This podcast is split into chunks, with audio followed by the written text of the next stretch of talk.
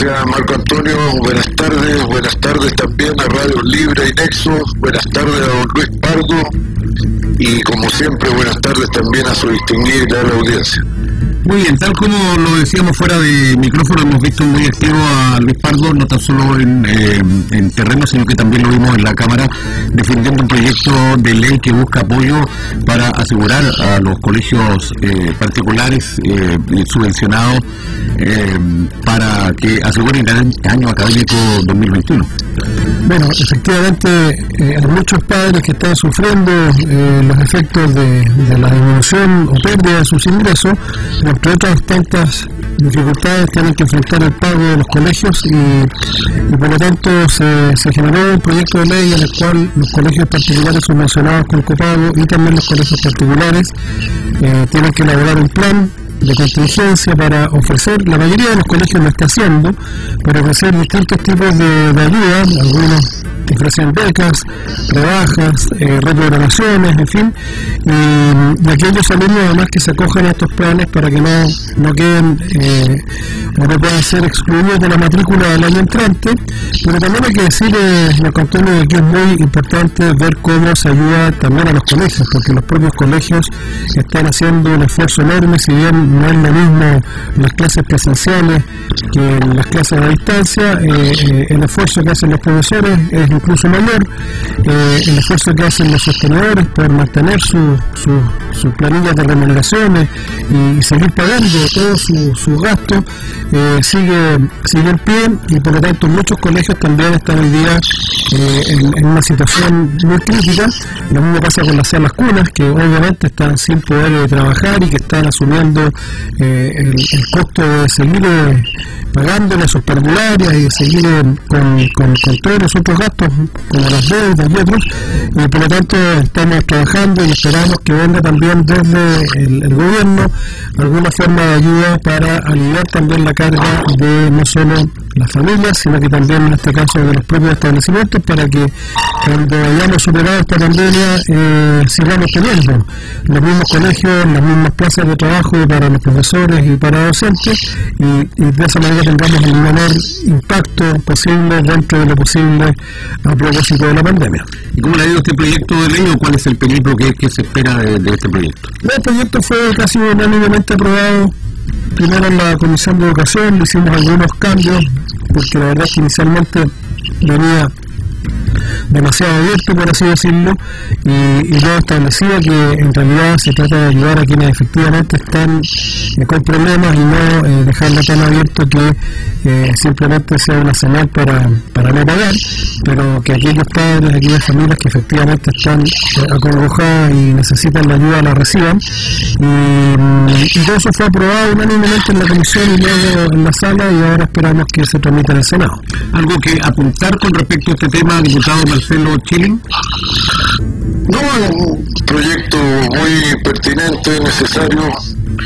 Hay que ayudar a sostener eh, todos los establecimientos en educación, en salud, que nos permitan eh, tener las condiciones para renovar la vida en comunidad cuando haya las condiciones para ello. Así que por eso prácticamente tuvo el apoyo unánime la sala de la Cámara. Esperemos que el Senado actúe rápido. Muy bien, eh, diputado Chile. Eh,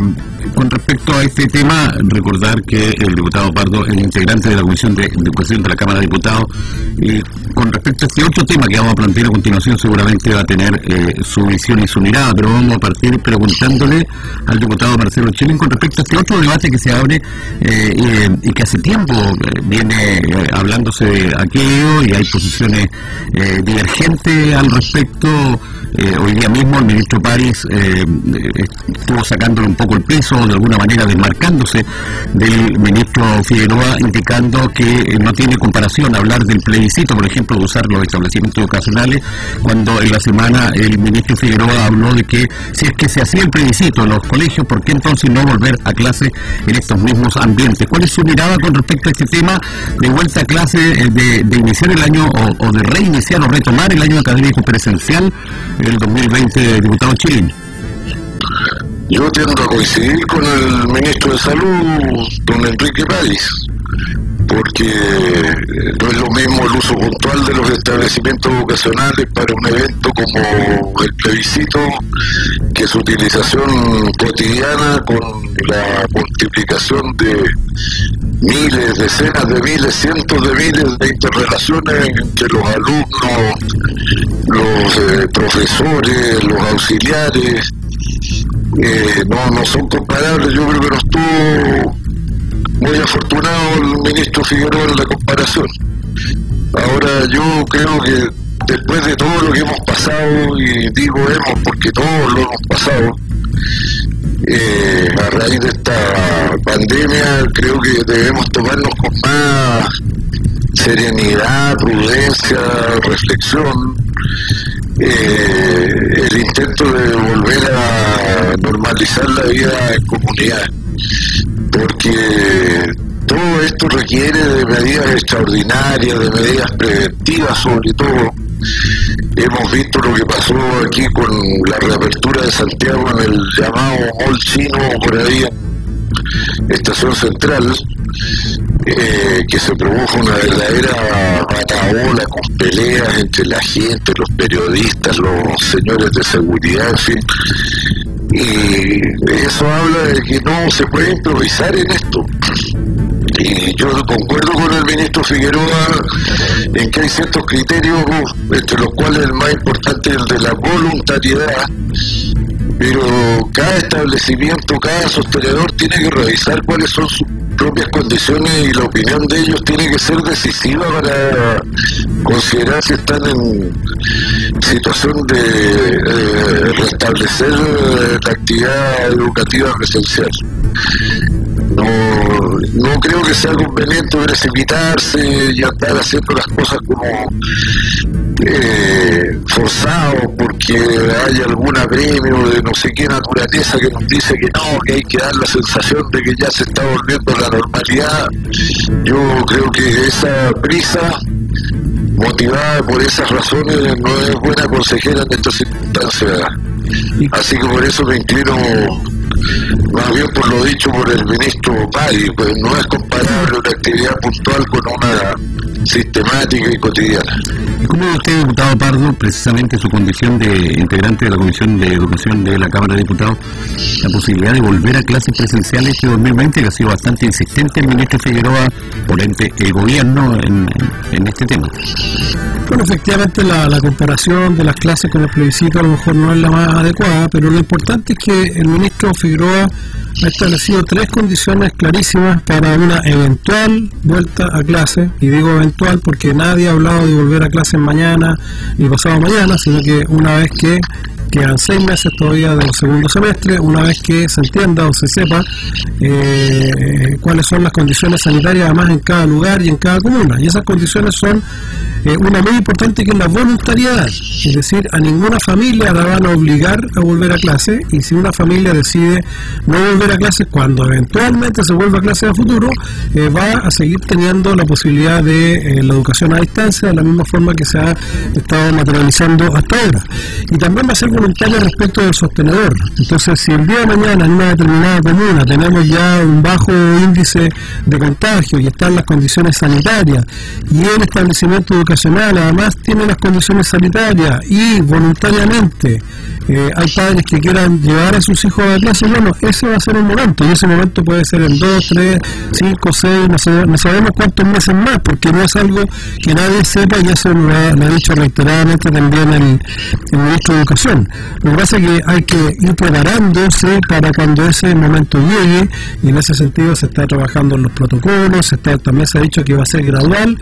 eh, es decir, que van a partir, por ejemplo, por los cursos más altos, terceros y cuartos medios, eh, cuando esto se produzca, eh, va a ser eh, también paulatina, no va a ser simultáneamente en todo el país, habrá regiones y lugares donde puedan partir antes que en otras, por lo tanto estamos hablando de un evento futuro, no estamos hablando de que se esté forzando la máquina para volver a clases ahora, y se está hablando que cuando eso ocurra va a ser con estas tres condiciones, paulatina, flexible y voluntaria. A propósito de ser voluntario, pero existirán algunos establecimientos y a propósito que estamos en, en tiempos en donde queremos entregar mensajes de igualdad, van a haber algunas comunas que tienen más recursos que otras que van a poder implementar, por ejemplo, que sus establecimientos educacionales municipalizados tengan infraestructura, tengan módulos, tengan separación y de alguna manera trabajen en infraestructura para volver a, clases presenciales y que le den la seguridad a los apoderados. Pero van a haber otras comunas que no van a tener esa, eh, esos recursos para poder implementar esa infraestructura. Por lo tanto, va a haber como una desigualdad eh, que se puede malentender. Eh, sí, yo creo que la mayor desigualdad que se está produciendo hoy día, de hecho, es que aquellos niños más vulnerables que no tienen una buena conectividad a Internet, sea porque están en zonas rurales o porque simplemente no tienen un buen acceso a Internet en sus casas y que no tienen las mismas potencialidades o capacidades que tienen otros niños para eh, aprovechar la educación a, distancia, esos niños que son los más vulnerables se está incrementando, se está aumentando la brecha eh, respecto de la que ya había, es decir, tenemos mayor eh, desigualdad producto ya de la propia pandemia. obviamente yo creo que tiene que haber un esfuerzo superior en aquellas comunas y en aquellos establecimientos de mayor vulnerabilidad para poder suplementar los elementos necesarios para esa eventual, reitero, y futura vuelta a clase. Y eso es parte de lo que tendremos que propiciar como política pública, porque justamente tenemos que hacer todo lo posible para que aquellos niños que, ya tenían una desigualdad producto de su vulnerabilidad económica y social, eh, eh, y que hoy día esa desigualdad se está acrecentando producto de, de, la pandemia, de las peores condiciones de acceso a la educación a distancia, esos niños puedan recuperar de la mejor forma posible los aprendizajes que han perdido y cerrar esa brecha. Y eso es parte de, lo que tenemos que, reitero, propiciar y legislar en, el corto plazo, cuando se cuando estemos ya a puertas de esta situación que eh, se va a producir en algún minuto. En algún minuto vamos a volver a clase eh, a futuro y, hay que tener todas estas cosas consideradas y previstas. Muy bien, estamos conversando con el diputado Luis Pardo y con el diputado Marcelo Chilin. Eh, diputado Marcelo Chilin, ¿algo que acotar con respecto a este tema? Sí, a propósito de que hay eh, comunas que no tienen los recursos para hacer las adecuaciones necesarias a sus establecimientos educacionales y también a propósito de los niños que tienen dificultades para conectarse a la educación a distancia, adquiere relevancia una noticia que salió hoy día registrada en el diario El Mercurio del Paraíso con eh, la pérdida de 6.300 millones de pesos por parte del gobierno regional de Valparaíso debido a su mala ejecución presupuestaria. Y ahí es cuando cobra toda su relevancia la eficiencia eh, de la administración pública en el uso de los recursos. Perfectamente esa plata perdida se pudo haber orientado preventivamente a ayudar a las comunas más débiles para mejorar las instalaciones educacionales y también para haber eh, ayudado, ¿por no?, a las familias que tienen más dificultades para que sus hijos accedan a la educación a distancia. Yo creo que es una muy mala noticia. No hace rato que vengo diciendo que el gobierno regional no se caracteriza por su eficiencia y su eficacia en el actual, pero bueno, aquí se escucha poco, ahora ya no, no es una voz interesada que está haciendo la denuncia, sino que es la propia administración pública a través de la dirección de presupuestos la que establece que al gobierno regional de Valparaíso le sobraba plata porque no la utiliza y simplemente se la resta. Bueno, sería bueno apuntar y explicarle a la, a la comunidad quienes nos están escuchando que precisamente esos recursos, tal como lo decía el diputado Chile, se van al agua, no se ocupan. No, no, no es así. ¿No es así? No, no. Primero, el, el, gobierno central ha dicho que es una mala ejecución, ha dicho que es una baja eh, ejecución, y a todos aquellos gobiernos regionales, que son varios, son, alrededor de siete, me parece, que han tenido menos del 40% de ejecución eh, presupuestaria, le han hecho un recorte que no es que no se ocupe, sino que se reste dentro de todos los recortes que está haciendo la administración pública, de aquellos presupuestos que por razones de la pandemia no se, no pueden ejecutar, se están redestinando a las ayudas sociales y a, los fondos de reactivación, y entre esos puede estar perfectamente el tema de eh, los establecimientos educacionales para la vuelta a clase. Eh, evidentemente, eh, esta baja ejecución tiene que ver primero con el estallido social, eh, pasamos varios meses en que, en que no, hubo digamos, normalidad está el funcionamiento y, luego con la pandemia. Por lo tanto, esto no es solo algo, reitero, del gobierno regional de Valparaíso, sino que de todos los gobiernos regionales, porque evidentemente hay muchas partes presupuestarias que no se pueden ejecutar porque no están las condiciones para ejecutarse y lo que se está haciendo es recuperar esas platas y reinyectarlas eh, en los programas de ayuda. Eh, eso es parte de una, una ayuda que está dentro del acuerdo transversal en el cual participaron todas las fuerzas políticas, porque de esos 12.000 millones de dólares que se están destinando a financiar la pandemia, 2.000 provienen de reasignaciones presupuestarias de este tipo. Aclarado eso, también hay que decir que esta, este recorte presupuestario eh, estamos peleándolo porque hay, una, a mi juicio, un error de interpretación respecto de eh, la situación particular del gobierno regional de Valparaíso, porque muchas de esas platas no es que no se hayan ejecutado, sino que se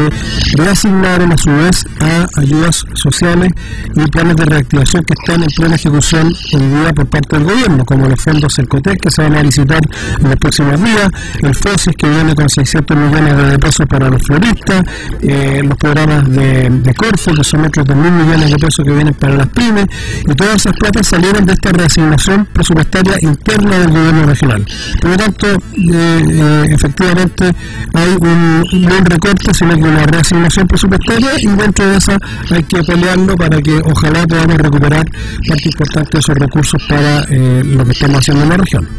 Muy bien, vamos a cambiar radicalmente de tema y vamos a hablar del plebiscito que ya se viene, se ve en el horizonte y también allí, aquí hay otro debate que también está por resolverse y sería bueno escuchar cuál es la opinión de nuestros panelistas con relación a qué hacer con ese problema, con ese verdadero problema de cómo votarán en el próximo plebiscito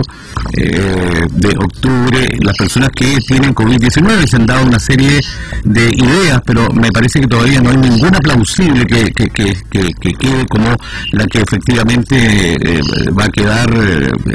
como la, idea que resulte eh, con la practicidad que esto implica de que voten las personas que están contagiadas con COVID. Bueno, yo creo que se avanzó en una ley que se votó anteayer en el, o ayer en, el, en el Congreso que tiene que ver con darle las facultades al CERVEL para que pueda gestionar eh, de mejor forma lo que es el, el, uso de los espacios, la afluencia de público y todo lo que corresponde a una ejecución del plebiscito en condiciones de, mayor seguridad sanitaria. Eh, pero obviamente, como lo hemos dicho tantas veces, mientras esté vigente el plazo constitucional, el Estado y el gobierno tienen que seguir funcionando en, razón de eh, dar las mejores condiciones para la ejecución del plebiscito. Ahora,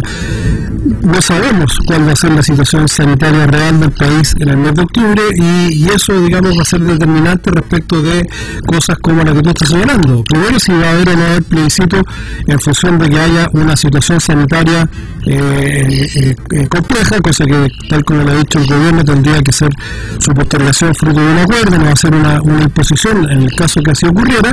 y a hacerse el plebiscito, bueno, de acuerdo también a la realidad sanitaria que haya, se podrán resolver de mejor forma cada uno de esos temas, entre otros cómo pueden votar las personas que tienen COVID, que no es menor el desafío. Así es, pero diputado Chile, hemos visto que el gobierno ha mostrado su disposición y voluntad precisamente para que el, tal como van las cosas, el plebiscito se haga igual. Usted? Sí, sin duda.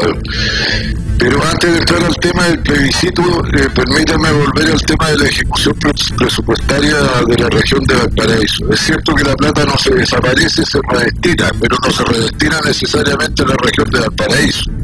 Aquí la región lo que ha perdido es la oportunidad de administrar unos recursos que le estaban asignados por la ley de presupuesto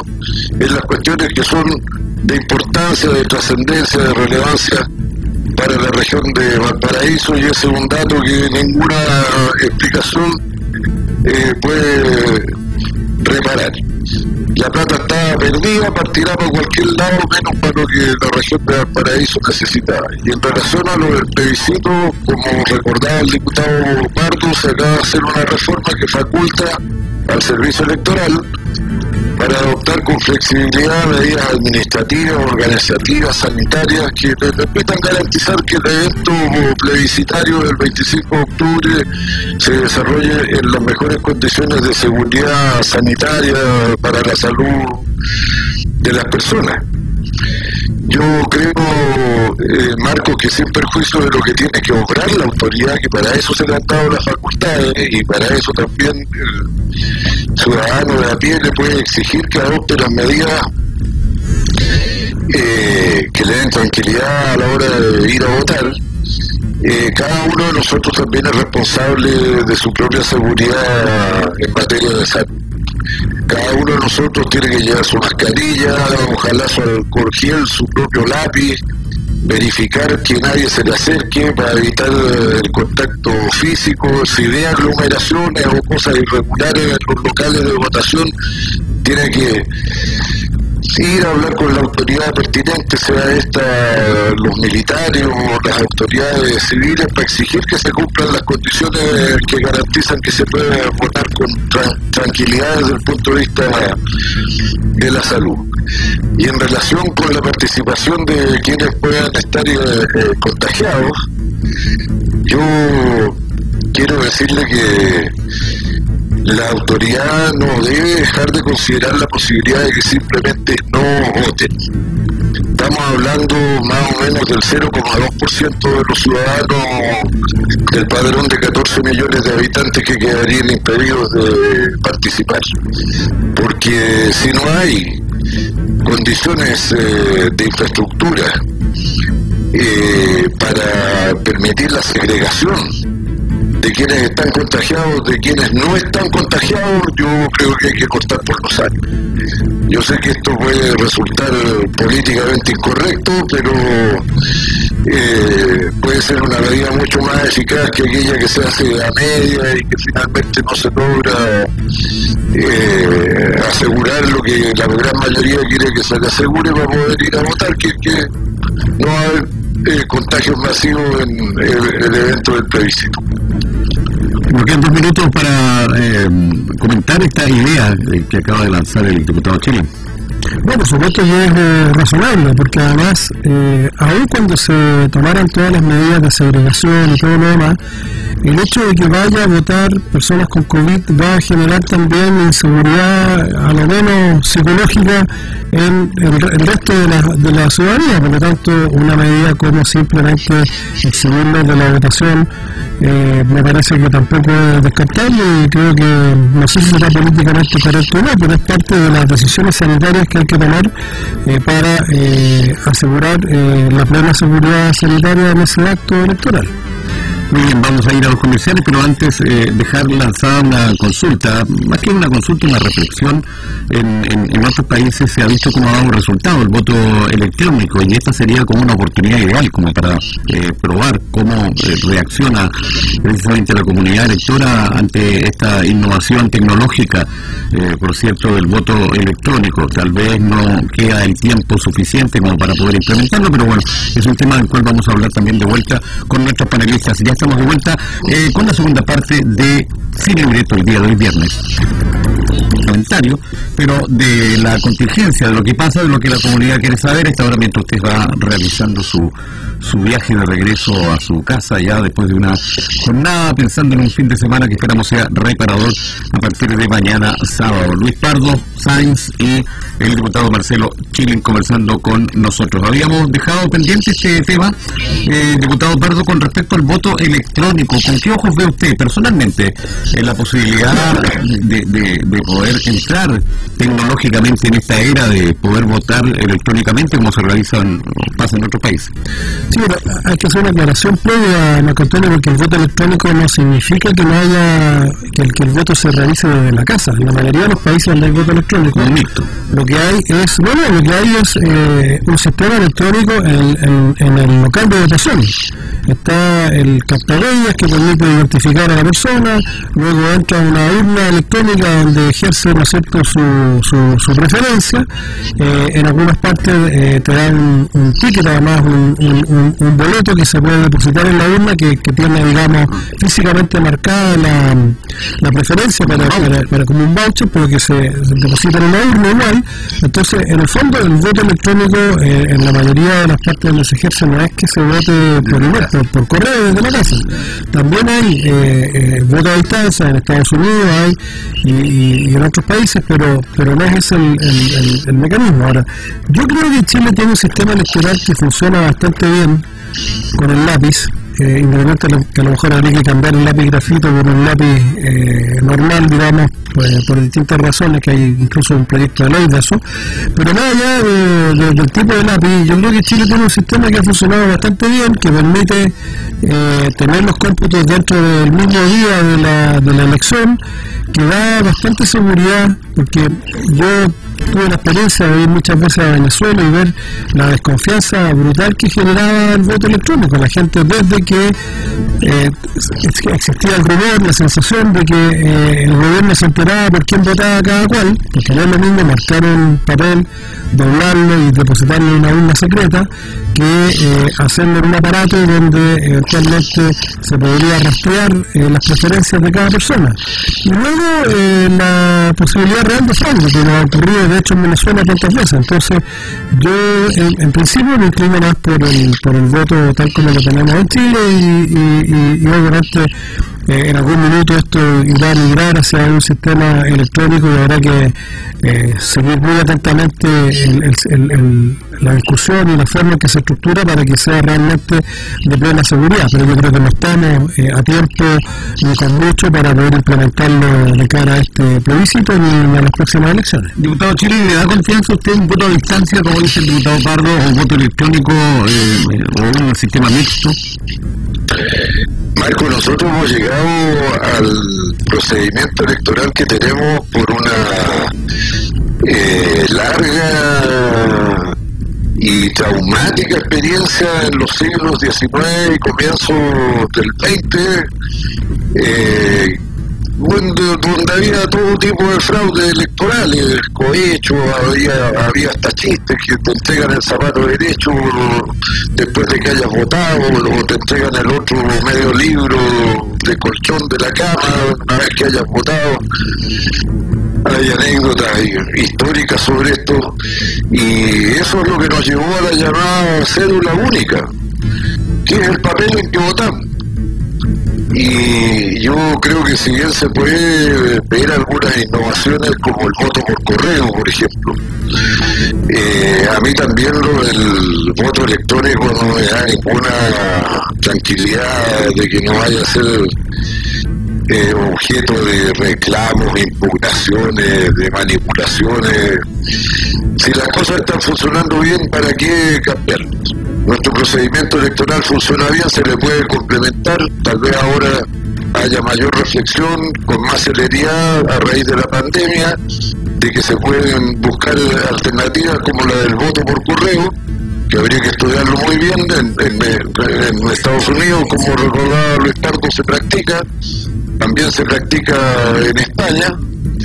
y bueno, tomando las seguridades que ellos han tomado y replicándolas de acuerdo a nuestra realidad. Nuestro sistema de correo es un sistema que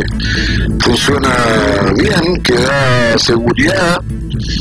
pero más allá de eso yo no estaría por hacer innovaciones mayores y en tan poco tiempo que queda precisamente para el próximo plan de octubre. Y ahora la, la, pregunta es, ¿cómo ir a hacer a propósito de todas estas uh, interrogantes que hay en medio de la pandemia con las personas que tienen COVID, con los que eh, puedan tener alguna sospecha de tenerlo, con los que están en cuarentena, que podrían restarse o no de, este proceso eleccionario. La idea es que todo el mundo votara eh, para que sea un proceso, estamos hablando de cambiar la constitución, eh, de renovarla o bien de reformarla, pero estamos hablando de hacer cambios profundos en la constitución, el, llamado, el llamado presidente ha sido la presidencia, incluso también de sus ministros y personeros de gobierno gobierno, por cierto que se ha visto bien, con buenos ojos, este llamado que ha hecho el presidente eh, Sebastián Piñera. Pero ¿cómo cree que va a ser la participación, diputado Pardo, de existir en octubre un plebiscito? Bueno, yo creo que va a depender mucho de las condiciones. Eh, en este minuto los estudios de opinión y las encuestas que se publican semanalmente indican que ha venido cayendo el interés por participar en el plebiscito y eso es un, mal indicio, pero yo creo que tiene mucho que ver con que el ánimo de la gente no está en el plebiscito, sino que está en la grave situación económica y sanitaria que estamos viviendo y por lo tanto preguntarle a una persona si va a ir a votar o no eh, genera obviamente incluso en muchos una incomodidad, mucha gente molesta porque se sigue hablando del plebiscito y yo creo que tienen un poco razón. Pero, eh, pero va a depender mucho de cómo sean las circunstancias. Lo que no puede ocurrir es que eh, la baja, que hay una baja participación en el plebiscito producto de una situación sanitaria que empeore, porque eso sería muy complejo porque significa que no estaban dadas las condiciones para hacer el plebiscito sanitariamente dos que ojalá no ocurra eh, pero ojalá que no tengamos episodios de violencia y que en la medida que vaya eh, aflojando eh, la pandemia no tengamos rebrotes de ese tipo que serían también un factor de desincentivo y de deslegitimación que, que a mí me parece que no debiéramos tolerar así que yo espero que el plebiscito se realice y que tenga la mayor participación posible. A propósito de alguna iniciativa en este sentido, ¿debe haber un piso mínimo para validar el plebiscito? Yo no creo que eso sea viable. Ya. Eh, diputado Chile. No, Marco, mire, aquí y en la quebrada del aquí, que queda su fondo de Reumena y aquí otra, sí, eh, en todas partes del mundo las elecciones las deciden los que participan, independiente del porcentaje que representen sobre el total de potenciales ciudadanos habilitados para votar. Eso es un principio universal. Si usted no quiere que otros tomen la decisión por usted, usted tiene que ir a votar, porque de otro modo van a ser otros los que decidan por usted. Y yo creo que la idea del senador Chaguán es muy mala idea y le debe haber caído muy mal al presidente Piñera, porque en la elección en que él fue electo solo participó el 49% de los 14 millones de ciudadanos. Y si uno toma la votación del presidente Piñera en relación al total de ciudadanos habilitados para votar en esa ocasión, él habría obtenido solo el 27% de los votos. Entonces yo le preguntaría al senador Chaguán, ¿él considera que el mandato del presidente Piñera es ilegítimo? Y creo que esa pregunta contesta todo. Yo eh, creo que lo que corresponde es lo que está haciendo el gobierno, tratar de asegurar eh, que las cosas van a transcurrir dentro del cronograma electoral que está previsto, no solo para el plebiscito, sino que también para las primarias para elegir candidatos a gobernadores regionales, después las elecciones para elegir autoridades comunales, autoridad regional y convencionales, si es que gana el apruebo en el, el plebiscito, y al final del año próximo serán las elecciones parlamentarias y las presidenciales. Y, y, hay que dar certeza sobre eso. ¿Usted está de acuerdo con...? Yo concuerdo con el diputado Pardo que, claro, si se presenta una situación sanitaria que todo el mundo se da cuenta que es insostenible, que, bueno,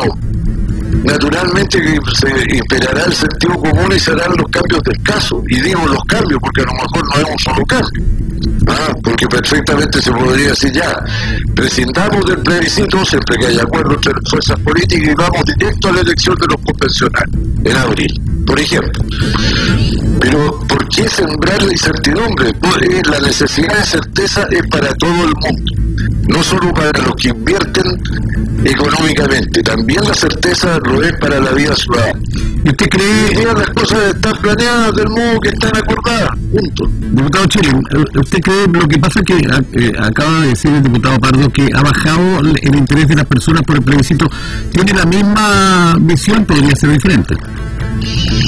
No, no tengo la misma impresión porque veo eh, cómo hay ebullición a través de las redes sociales, pero también a través de las conversaciones, de, los eh, contactos, de las conversaciones en los hogares, entre los amigos. No tengo la misma impresión. Ahora, es cierto que no está la preocupación inmediata de los ciudadanos porque, bueno, faltan dos meses y algunos días para el evento mismo, pero el interés se va a renovar porque van a empezar las campañas, van a salir eh, la, publicidad televisiva y naturalmente que el interés se va a renovar, va a haber debates, puntos de vista, qué es lo que debe contener, qué es lo que no debe contener, una nueva carta fundamental, etcétera, etcétera. Y el interés de la ciudadanía se va a, reactivar. Yo no tengo duda de que va a haber una participación alta en, en el plebiscito. Estamos conversando con el diputado Marcelo Chile sobre diferentes temas que son eh, de la contingencia, especialmente política, eh, pero también del trabajo que vienen realizando nuestros parlamentarios y, nuestros eh, panelistas habituales. Lo vimos en Yayay, al diputado Luis Pardo, y hoy día lo vimos acá en Quillota, en esta, que, son, ¿cómo se llaman los que son ah, conjuntos de vivienda? No, en este caso son ah, comités de Antimapu y Villa Las Palmas, que no entendí. Sí, son los juntas de vecinos. Ya, cuéntenos. Sí, bueno, hemos estado, en el caso de Yayay, eh, visité una PR que es muy grande y que tiene varios proyectos pendientes y que, que, es necesario impulsar. También estuvimos visitando una olla común, que es de una junta de vecinos con la cual hemos trabajado muchos años y, y compartiendo ahí también y, conociendo las necesidades que tienen eh, esas como decenas de otras ollas comunes que, que hoy día están funcionando en distintos lugares. Y en el caso de, acá de Quillota también se trata de, trabajo territorial con dirigentes vecinales para por una parte ver cosas que tienen que ver con proyectos de las distintas unidades vecinales, pero también con el labor social que eh, en forma muy esforzada están haciendo los propios dirigentes, los propios vecinos, porque en cada junta de vecinos, en cada conjunto habitacional, en cada lugar hay un número eh, determinados de adultos mayores, por ejemplo, que están desvalidos y que necesitan de la solidaridad y el apoyo de, su entorno, y también de familias que han quedado cesantes, que perdieron sus ingresos y que también eh, están siendo ayudadas por los propios vecinos muchas veces, y ahí hemos tratado de establecer también las conexiones para reforzar y colaborar para, para ayudar en esas situaciones. Así que en eso hemos estado recorriendo las distintas comunas y y participando de, algunas ideas y, proyectos de, corto de corto plazo. Los dirigentes vecinales se han eh, convertido en verdaderos líderes en esta pandemia porque han tenido que coordinar una serie de cosas, la entrega de la ayuda de las cajas, las sanitizaciones que se realizan, las ayudas sociales que, han venido desde el gobierno, las ollas comunes, los cobros solidarios. Por lo tanto, hay que eh, revalidar este trabajo que están realizando y dar la relevancia que tienen los dirigentes vecinales Sí, desde luego que es un tema que lo hemos hablado tantas veces y pasa tanto que siempre hay algún líder ¿no es? Gente que está dispuesta a esforzarse, a trabajar por los demás, y no siempre eh, el reconocimiento es el que todos quisiéramos. ¿Cuántas veces vemos, por ejemplo, en los casos de los comités de vivienda, que porque las cosas no salen, no se atrasan, en fin, eh, culpan a los dirigentes que muchas veces se desvelan eh, en, gestiones y, reuniones y movimientos para lograr avanzar con, sus proyectos habitacionales. Lo mismo pasa en las juntas de vecinos y por eso que es tan importante respaldar a los dirigentes sociales en general y ayudando a sus gestiones que muchas veces están atrapadas o enredadas en cosas que eh, con un poquito de creatividad y de esfuerzo se pueden aliviar y, avanzar más rápido. Así que es una de las partes que lo hemos dicho tantas veces más, más satisfactoria y, más hermosa de la labor que un parlamentario puede desarrollar en terreno. Muy bien, así lo hemos visto en terreno al diputado Luis Pardo. y me gustaría saber y conocer, ya que estamos con esta vitrina de tanta gente que escucha esta hora, diputado Chile, el trabajo parlamentario que quiere eh, eh, relevar, que quiere poner en el foco, que ha realizado la Cámara de Diputados durante los últimos días, diputado chileno. Bueno, creo que lo más importante en los últimos días fue la reforma dándole nuevas facultades al servicio electoral por las razones que ya explicamos. Esta ley que, bueno, facilita eh, la vida de los eh, colegios particulares y particulares subvencionados y la más importante a mi juicio la reforma tributaria que tiene por propósito colaborar con la reactivación económica. Si bien yo en lo personal me quedé con gusto a poco porque encuentro que no se le da lo mismo eh, a las grandes empresas que a las pequeñas y medianas, ni en las mismas condiciones, para las pequeñas y medianas todos son exigencias que no tienen que tener deuda tributaria, que se van al FOGAPE, que tienen que tener sus créditos al día. Eh, para las grandes no se hace ninguna exigencia mayor, yo entiendo, ellos tienen otras espaldas financieras, requieren tal vez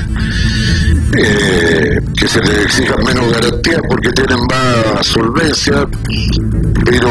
por lo menos eh, poner unos mínimos éticos a la ayuda. Por ejemplo, yo no estoy de acuerdo con que se ayude a las grandes empresas que tienen condenas eh, por delitos económicos como el de colusión. Y ahí entran la colusión de los pollos, del papel por Ford, de los chanchos, de las farmacias, los supermercados, en fin. Pero se las premia con plata fiscal que finalmente plata de todos los chilenos sin mayores problemas y para los chicos y medianos todo tipo de dificultades, hay una asimetría muy grande. El ministro Briones nos dice con insistencia, es que es un sistema, está todo interconectado, interrelacionado. Bueno, la moral cívica también está dentro del sistema. Y el estado de la opinión pública y su sospecha de que se favorece a los grandes perjuicio a los pequeños también está dentro del sistema. Y esas son cosas que hay que despejar. Para las pequeñas y medianas empresas lo que necesitan es liquidez. ¿Y cuáles son las medidas pro liquidez que aprobamos? Postergar el pago del IVA en 30 días, permitir eh, eh, la recuperación del crédito por IVA. O sea, esto es que si usted compró una camioneta, la compró con IVA y puede recuperar el IVA a medida que usted va vendiendo sus cosas y va emitiendo IVA. Bueno, eso ahora sí, aunque no haya emitido porque no ha tenido venta, va a poder recuperar, pero es muy poco significativo. Contra la depreciación instantánea para las grandes empresas que esas sí que son cifras mayores, pues, donde usted si compra un equipo por 100 millones de pesos y obtiene utilidades por 100 millones de pesos, bueno, en el mismo momento que compró el equipo de 100 millones lo declara como gasto y para los fines tributarios eso se descuenta de las utilidades, por lo tanto no tuvo utilidades, utilidades por lo tanto no paga impuestos. Y eso ocurre de manera instantánea, solo para fines tributarios, porque para fines comerciales usted sigue teniendo utilidad, o, cuando se dice el fisco va a reemplazar el 1% de eh, impuestos que tenían que pagar las grandes inversiones en regiones superiores a 10 millones de dólares.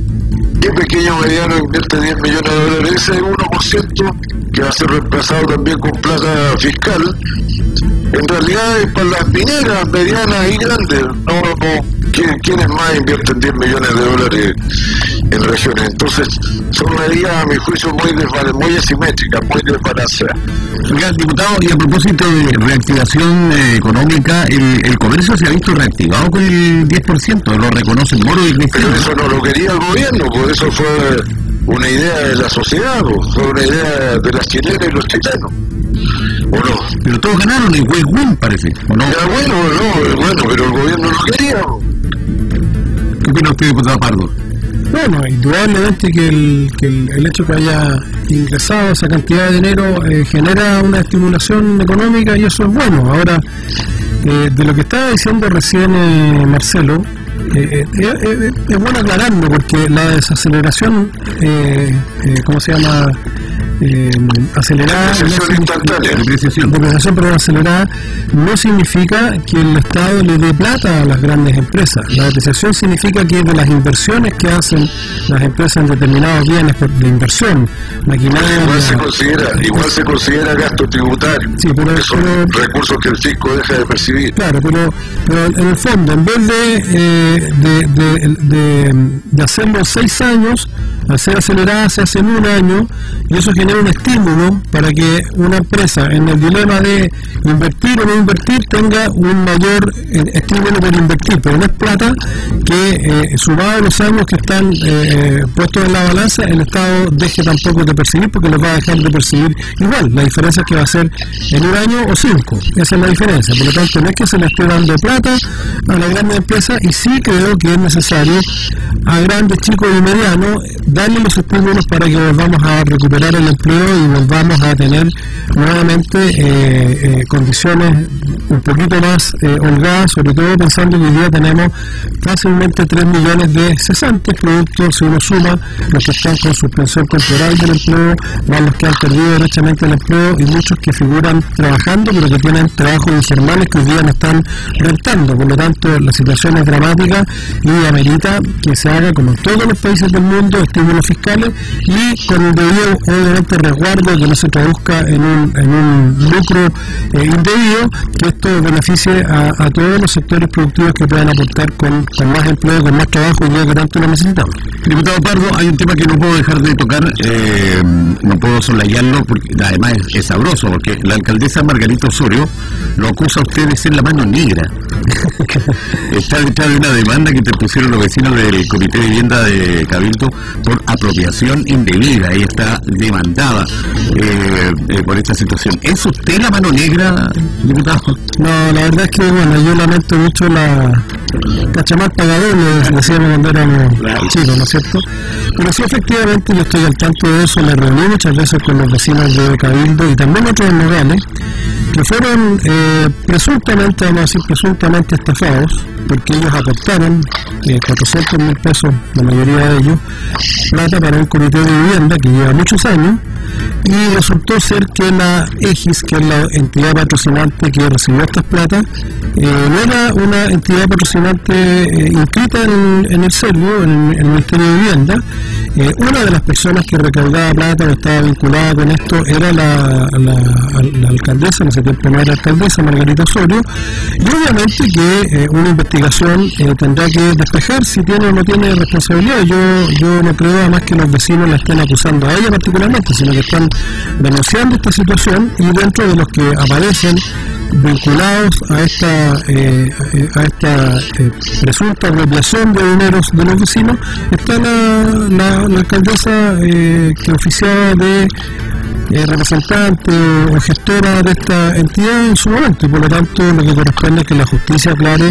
inclusive eh, cuál es la responsabilidad no solo de ellos, sino que de todos los que participaron en esas operaciones. Y lo grave acá es, algo que ha pasado tantas veces, que familias completas, más de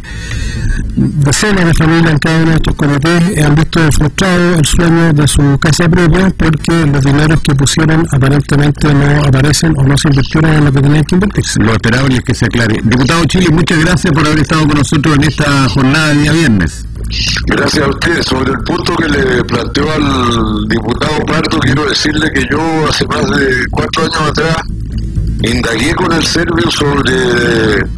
eh, la viabilidad de ese proyecto y los terrenos en que se prometía construir estaban eh, declarados eh, como sin aptitud eh, para construcción de ninguna especie. Informado a la gente. ¿Ah? Esto fue a instancia de un señor que se llama Edison Salinas, que es el que me hizo la denuncia a mí. Y el señor dijo que esos terrenos en realidad no tenían ninguna viabilidad para proyectos de ninguna especie de vivienda, ni sociales ni de los otros. Ok, nos despedimos. Gracias, diputado. Gracias, y saludos a todos quienes nos siguieron. Igualmente, que estén muy bien. Gracias. Chao. Thank you.